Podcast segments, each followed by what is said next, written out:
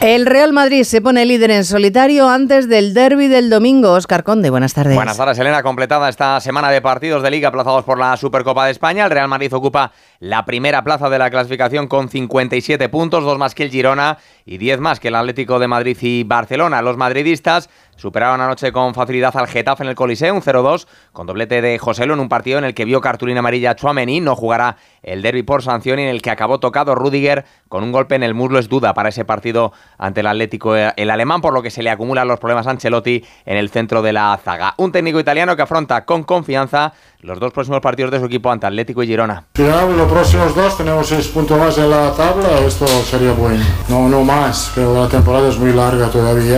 Creo que estamos teniendo una buena racha, el equipo enchufado, ha jugado muy bien hoy, desde el primer minuto hasta el último, eh, ahora preparar el derby. Será ese Real Madrid Atlético del domingo, el plato fuerte de la vigésimo tercera jornada de Liga. No se lo perderá el rojiblanco Morata, ya plenamente recuperado de sus molestias. Un derby que podría servir como debut de uno de los refuerzos invernales del Atlético, el central ex del Valencia, Gabriel Paulista. Es un, rival también muy bueno, pero nosotros somos capaces de ir ahí y ganar. Pero si ganamos ya nos acercamos más, cada vez más y, podemos calentar más la liga. ¿no? Y si me toca jugar domingo, que lo sé lo que es este derby, sí que estoy preparado mentalmente, físicamente y espero poder defender de la mejor manera posible.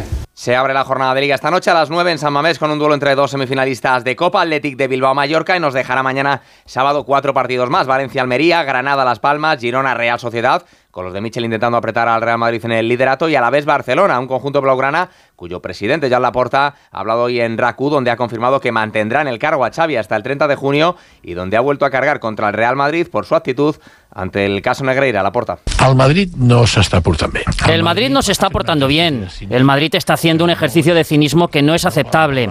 No pueden hablar mucho porque durante 70 años mira quiénes han sido los presidentes de los árbitros, o socios del Madrid, o directivos del Madrid, o futbolistas del Madrid. Y en algunos casos, todo a la vez. Pues hombre, el Madrid en este sentido está haciendo un ejercicio de cinismo que no aceptamos.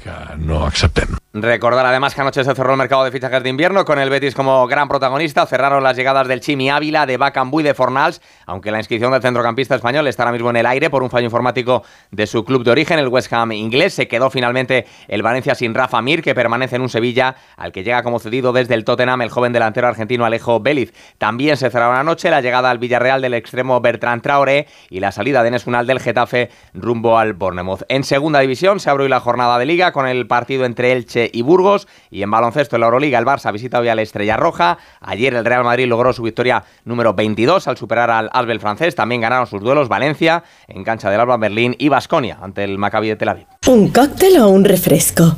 ¿Desayuno con zumo o café? Con la promo todo incluido de Costa no tienes que elegir.